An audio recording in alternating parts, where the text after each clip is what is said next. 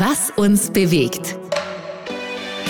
Der ÖAMTC-Podcast für leistbare, sichere und umweltgerechte Mobilität. Herzlich willkommen bei Was uns bewegt. Ich bin Marcel Kilic, schön, dass ihr dabei seid. Heute sprechen wir über ein Thema, das fast alle bewegt, nämlich sind E-Autos wirklich so umweltfreundlich? Dieses Thema bewegt die einen, während es die anderen eher aufregt, weil dazu kursieren ganz unterschiedliche Meinungen. Wir hören immer wieder, Elektroautos sind die Zukunft der Mobilität. Manche sehen aber vor allem die Akkuproduktion so CO2-intensiv, dass sich E-Autos umwelttechnisch vielleicht gar nicht rechnen.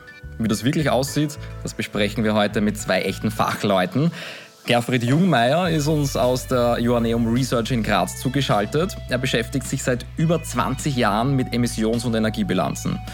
Bevor wir mit Gerfried Jungmeier in die Wissenschaft eintauchen, blicken wir auf das große Ganze. Dazu ist ÖAMTC-Cheftechniker Thomas Hammedner bei mir. Herzlich willkommen. Hallo, grüß Gott. Die einen, die sagen, Diesel und Benzin muss weg und Elektrofahrzeuge sind die Zukunft. Andere schwören auf traditionelle Motoren, die aber dann mit synthetischen Kraftstoffen betrieben werden. Letztendlich kommt es aber auch bei E-Autos darauf an, wo der Strom eigentlich herkommt, mit dem sie betrieben werden. Wie umweltfreundlich sind E-Autos wirklich? Wie kommen wir da jetzt auf eine valide Antwort, mit welchem Fahrzeug wir am besten in die Arbeit fahren? Wir haben uns mit dem Thema ähm, auseinandergesetzt, um von dieser Stammtischdiskussion wegzukommen. Und unser Ziel war es, so ein bisschen semi-wissenschaftlich mit Fakten hinterlegte Ergebnisse zu bekommen. Und dafür haben wir uns entschieden, mit dem FH Joanneum in Graz zusammenzuarbeiten, um dieses Thema von Produktion über den Betrieb bis zum Recycling gesamtheitlich darzustellen. Und da ist unser Partner, der Herr Dr. Jungmeier, mit dem wir das Lifecycle-Analyse-Tool gemeinsam entwickelt haben. Mhm. Was ist in der Lifecycle-Analyse jetzt alles enthalten? Also natürlich jetzt Produktion, täglicher Betrieb und dann Entsorgung, Recycling, aber was gibt es da noch für Zwischenschritte? Welche, welche Dinge muss ich da beachten? In der Lifecycle-Analyse ist einfach gesagt alles abgebildet. Vom Elektroauto, Benzin, Dieselauto, wir haben sogar Plug-in-Hybride, Gas, Wasserstofffahrzeuge, also alle Antriebsformen sind abgebildet. Wir haben in dieser Lifecycle-Analyse die Produktion abgebildet. Es gibt ja klare Konstruktionslisten, wo man genau weiß, aus welchen Materialien die Fahrzeuge bestehen und können so bei der Produktion des Fahrzeugs den CO2-Gesamtabdruck zusammenzählen und evaluieren. Mhm. Des Weiteren haben wir auch die Herkunftsländer abgebildet. Also man weiß ja, wo das meiste Lithium, der meiste Stahl produziert wird und entsprechend dem Länder CO2-Fußabdruck haben wir diesen auch eingefügt. So können wir auch gut die Produktion, die weltweite Produktion in unserem Lifecycle-Analyse-Tool abbilden. Mein zweiter Gast heute kennt sich mit den Berechnungen der Lifecycle-Analyse ausgezeichnet aus. Gerfried Jungmeier. Er ist Wissenschaftler an der Joanneum Research in Graz und dort beschäftigt er sich seit über 20 Jahren mit Emissions- und Energiebilanzen. Herzlich willkommen, Gerfried Jungmeier. Ja, ich freue mich auch sehr, dass ich da bei Ihnen sein darf. Wunderbar. Die Lifecycle-Analyse, die ÖAMTC-Cheftechniker Thomas Hammedner erwähnt hat, die ist in Kooperation mit Joanneum Research entstanden und mit Ihnen als Studienleiter. Herr Jungmeier, gibt es eine einzige Antwort auf die Frage, ob Elektroautos klimafreundlicher sind als Benzin- und Dieselmotoren? Äh, grundsätzlich in den meisten Fällen sind die Elektrofahrzeuge wirklich klimafreundlicher als konventionelle Fahrzeuge. Wenn sie viel erneuerbaren Strom nutzen oder ausschließlich erneuerbaren Strom, sind sie deutlich klimafreundlicher wobei eben klimafreundlicher heißt, dass sie im gesamten Lebenszyklus weniger Treibhausgasemissionen ausstoßen wie konventionelle Fahrzeuge mit Benzin und Diesel. Mhm. Welche Phasen sind in der Lifecycle-Analyse genau abgebildet? Das ist wirklich von der Produktion inklusive Recycling, Entsorgung vom Akku. Genau, also man kann also so Umweltvergleiche überhaupt nur machen, wenn man die Fahrzeuge wirklich entlang des gesamten Lebenszykluses äh, begleitet. Das beginnt mit der Herstellung des Fahrzeugs und allen Zutaten und Rohstoffen, die man so braucht, um sein Fahrzeug herzustellen. Äh, ähm, dann gibt es den Betrieb, wo also das Fahrzeug betrieben wird. Da muss man sich aber auch die Herstellung des Treibstoffs Benzin und Diesel auch die Herstellung von der elektrischen Energie, bis sie sozusagen zur Tankstelle oder bei der Ladestation sind. Und nach einer gewissen Zeit noch 10, 12 Jahren oder 200, 250.000 Kilometern ist das Fahrzeug dann alt, dann wird es also entsorgt und da müssen wir noch die Entsorgung und Verwertung des Fahrzeugs mitnehmen, wobei ja ein Großteil der Fahrzeuge ja schon stofflich oder energetisch letztlich verwertet wird, um also hier weitere Sekundärrohstoffe zu haben. Mhm. Und diese Lifecycle-Analyse, die kann für jeden Fahrzeugtyp, für jedes Modell separat berechnet werden? Genau, also man muss da wirklich für jedes einzelne Fahrzeug oder für typische Fahrzeugtypen genau diese drei Phasen Produktion, Nutzung und Entsorgung sich anschauen. Dann weiß man am Schluss, wie viel dieses Fahrzeug im gesamten Lebenszyklus an Emissionen oder an anderen Umweltauswirkungen hat. Und das kann man dann noch durchdividieren durch die gesamte Kilometerleistung, die das Fahrzeug gebracht hat, zum Beispiel 200.000 Kilometer. Und dann hat man die Information, wie viel Treibhausgasemissionen pro gefahrenen Kilometer im Lebenszyklus tatsächlich anfallen. Wie kann ich die Lifecycle-Analyse denn als privater Fahrer, als Fahrerin für mich persönlich anwenden? Naja, grundsätzlich, also mittlerweile ist es so, dass also wirklich tatsächlich die ganze Wirtschaft, die Forschung, aber auch die Verwaltung bei Umweltfragen immer auf die Lebenszyklusanalyse sozusagen sich beziehen muss, weil das die einzigen Antworten tatsächlich geben kann. Ähm, in unserer Zusammenarbeit mit den äh, Automobilclubs, dem ÖMTC hier in Österreich, aber auch mit den Kollegen auf internationaler Ebene, haben wir jetzt einmal die Basis und das Wissen geschaffen, wie man diese Lebenszyklusanalyse sozusagen durchführen kann. Und es ist jetzt geplant, in den nächsten Schritten dieses Wissen eben auch an die Mitglieder der Autofahrerclubs schrittweise heranzubringen um auch die, die Menschen zu unterstützen bei der Wahl ihrer Mobilitätsform beziehungsweise auch bei der Entscheidung für das eine oder andere Fahrzeug. Kann man da ganz allgemein sagen, wie viele Kilometer muss ich in der Lebensdauer eines Fahrzeugs zurücklegen, dass sich das im Vergleich zu einem Diesel- oder Benzinmotor irgendwie rechnet? Gibt es da irgendeinen Richtwert? sagen wir es so, die Herstellung vom Elektrofahrzeug ist sozusagen energieintensiver und mit mehr Treibhausgasemissionen verbunden, speziell weil die Batterieherstellung entsprechend aufwendiger ist. Das heißt, wenn Sie das Fahrzeug im Geschäft kaufen, hat ein konventionelles Fahrzeug ungefähr sieben bis acht Tonnen CO2 bereits emittiert, wenn Sie es als Kunde kaufen. Ein batterieelektrisches Fahrzeug, ein bisschen abhängig von der Batteriegröße, liegt irgendwo zwischen 10 und 12 Tonnen Treibhausgas. Dann aber während des Betriebs, wenn Sie mit erneuerbaren Strom dieses Fahrzeug betreiben, ist das noch ein, zwei, drei Jahren letztlich dann schon geringere Emissionen, weil ein konventionelles Fahrzeug ungefähr zwei Tonnen Treibhausgas pro Jahr verursacht. Bei einer durchschnittlichen Leistung haben Sie das innerhalb von eineinhalb, zwei Jahren eigentlich sozusagen eingeholt. Ja. Bevor wir auf die Entstehung und die Entsorgung von E-Autos eingehen, würde mich ein anderer Ursprung interessieren, nämlich der, woher der Strom eigentlich kommt. Der Elektromotor selbst, der arbeitet vielleicht sehr sauber, aber das nützt nur dann was, wenn der Strom nicht aus irgendeinem alten, rauchenden Kohlekraftwerk kommt. Wie beeinflusst der Strommix die CO2-Bilanz bei E-Autos? Ja, das hängt natürlich von den Rahmenbedingungen ab, in welchem Land Sie sind. Äh, sind Sie sozusagen im durchschnittlichen Europa unterwegs? Sind Sie in Österreich unterwegs? Wir in Österreich haben ja das Glück, dass wir schon bald drei Viertel erneuerbaren Strom haben in unseren Steckdosen, weil wir sehr viel Wasserkraft und Windenergie haben. Äh, in Europa sind wir da noch nicht so weit. Äh, eine weitere Möglichkeit besteht natürlich, wenn Sie das Fahrzeug vor allem über Nacht zu Hause laden können, dass sie einen Vertrag abschließen mit einem tatsächlichen Anbieter von Ökostrom oder von erneuerbarer Elektrizität, der ihnen tatsächlich garantiert, dass er ihnen nur 100 Prozent erneuerbaren Strom liefert. Das heißt, das haben Sie als Kunde vor allem zu Hause eben in der Hand und dadurch können Sie von Anfang an die Umweltbilanz von einem Elektrofahrzeug weiter positiv beeinflussen. Sie haben erwähnt, es kommt darauf an, in welchem Land ein E-Auto betrieben wird. Wie stehen wir denn da in Österreich im Vergleich zu anderen Ländern in Europa da? Wie umweltfreundlich wird der Strom in Österreich produziert als in osteuropäischen Ländern zum Beispiel? Ja, also es gibt da in Europa sehr große Unterschiede, sage ich, zu den Ländern mit sehr geringen Treibhausgasemissionen.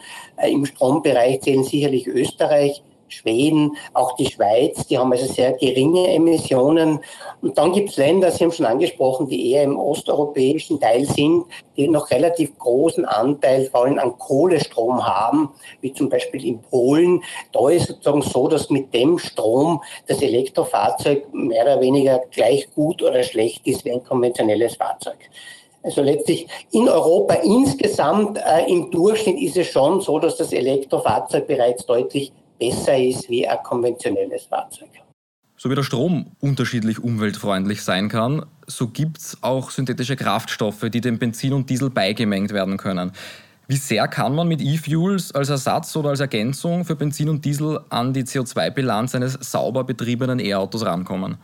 Ähm, ja, also wenn Sie nicht am fossilen Treibstoff einfüllen, ähm, sondern das über erneuerbare Treibstoffe, da gibt es heute schon am Markt natürlich die Biotreibstoffe, die sind heute schon bestimmte Anteile Benzin und Diesel beigemischt. Die haben natürlich schon eine bessere Umweltbilanz.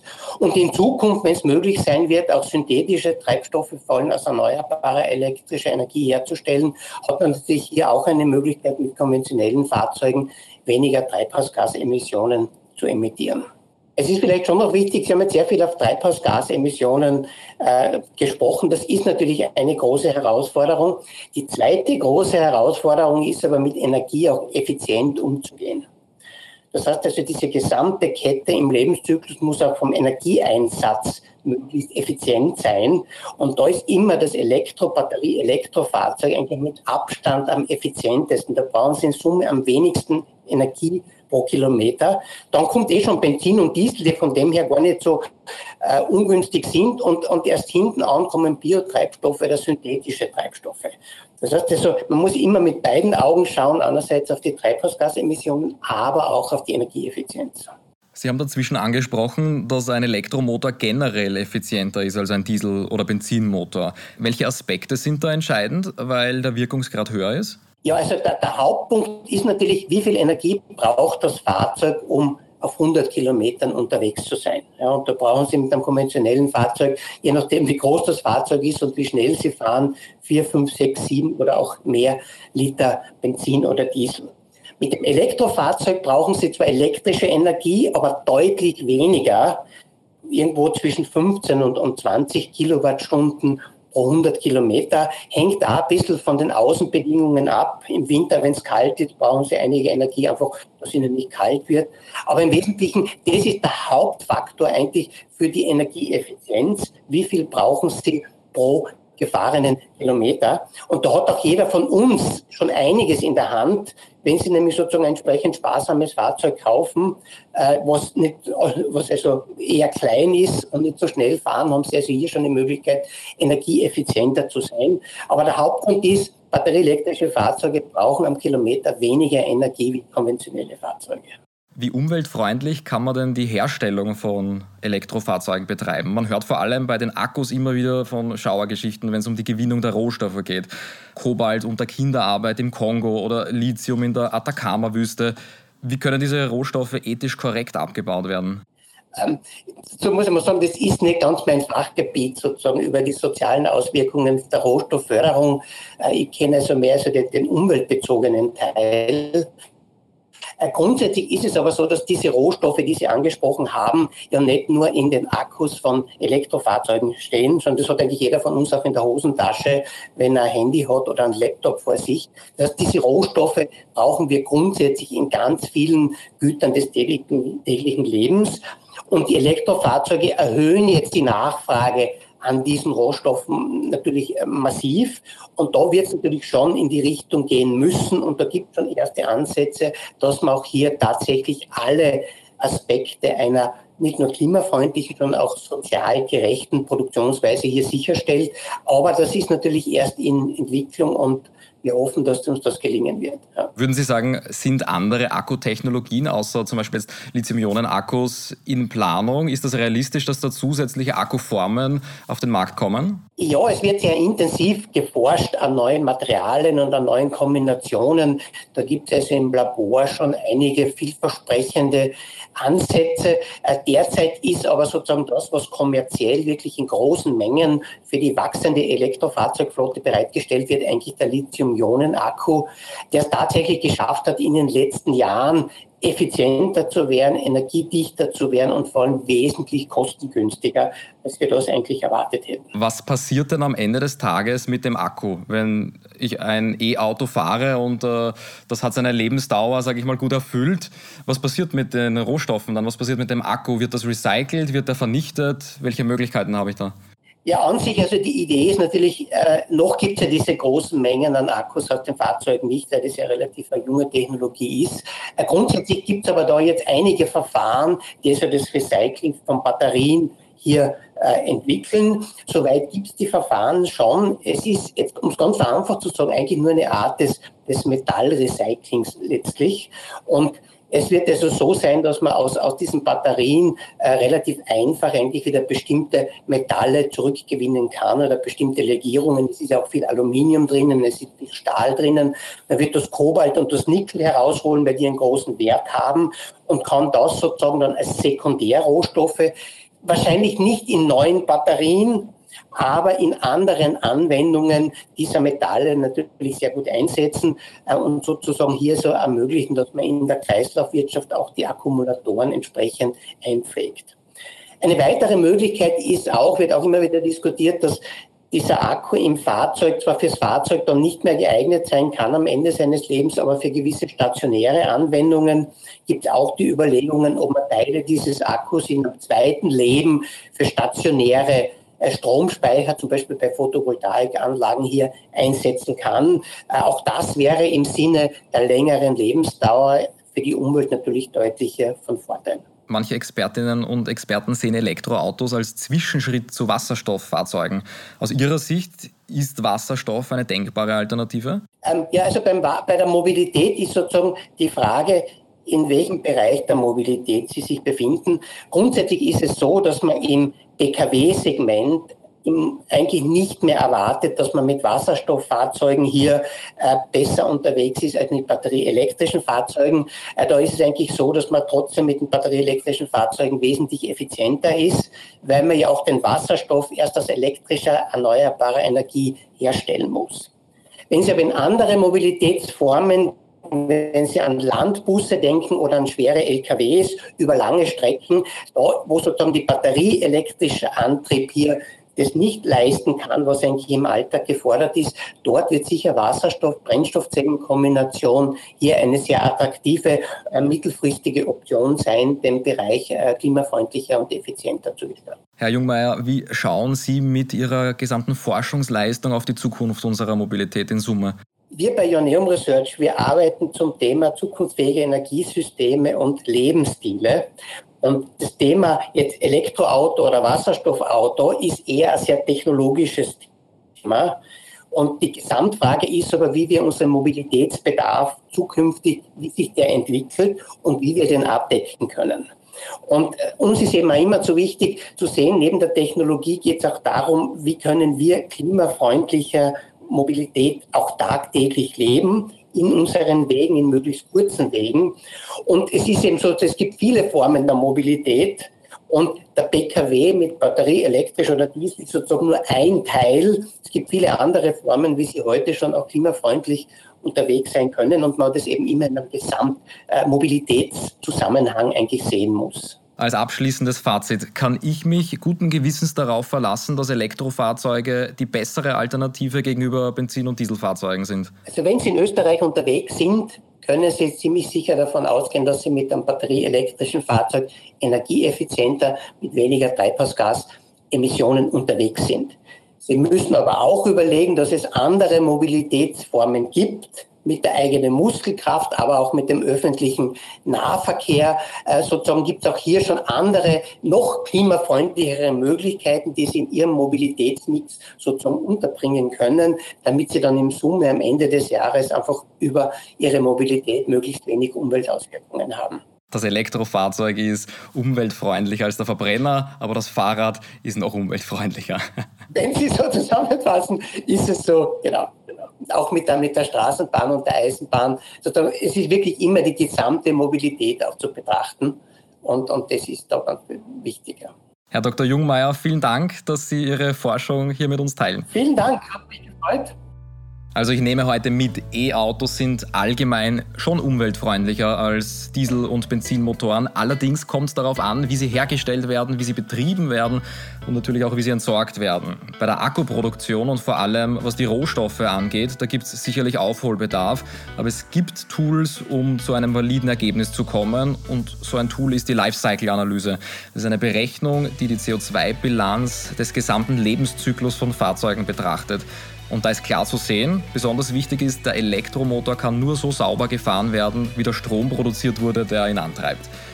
Wenn euch zur Studie mehr Details interessieren, unter www.oeamtc.at einfach Lifecycle-Analyse in die Suchleiste eingeben. Dort gibt es die ganze Analyse zum Download. Ist wirklich lesenswert. Hörenswert ist auch die nächste Ausgabe von Was uns bewegt. Bis zum nächsten Mal.